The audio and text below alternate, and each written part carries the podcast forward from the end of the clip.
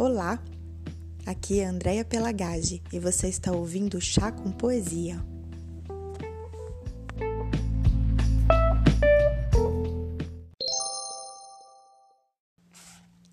Jardim Interior, Mário Quintana. Todos os jardins deviam ser fechados, com altos muros de um cinza muito pálido, onde uma fonte pudesse cantar, sozinha, entre o vermelho dos cravos. Que mata um jardim não é mesmo alguma ausência nem o abandono. O que mata um jardim é esse olhar vazio de quem por eles passa indiferente.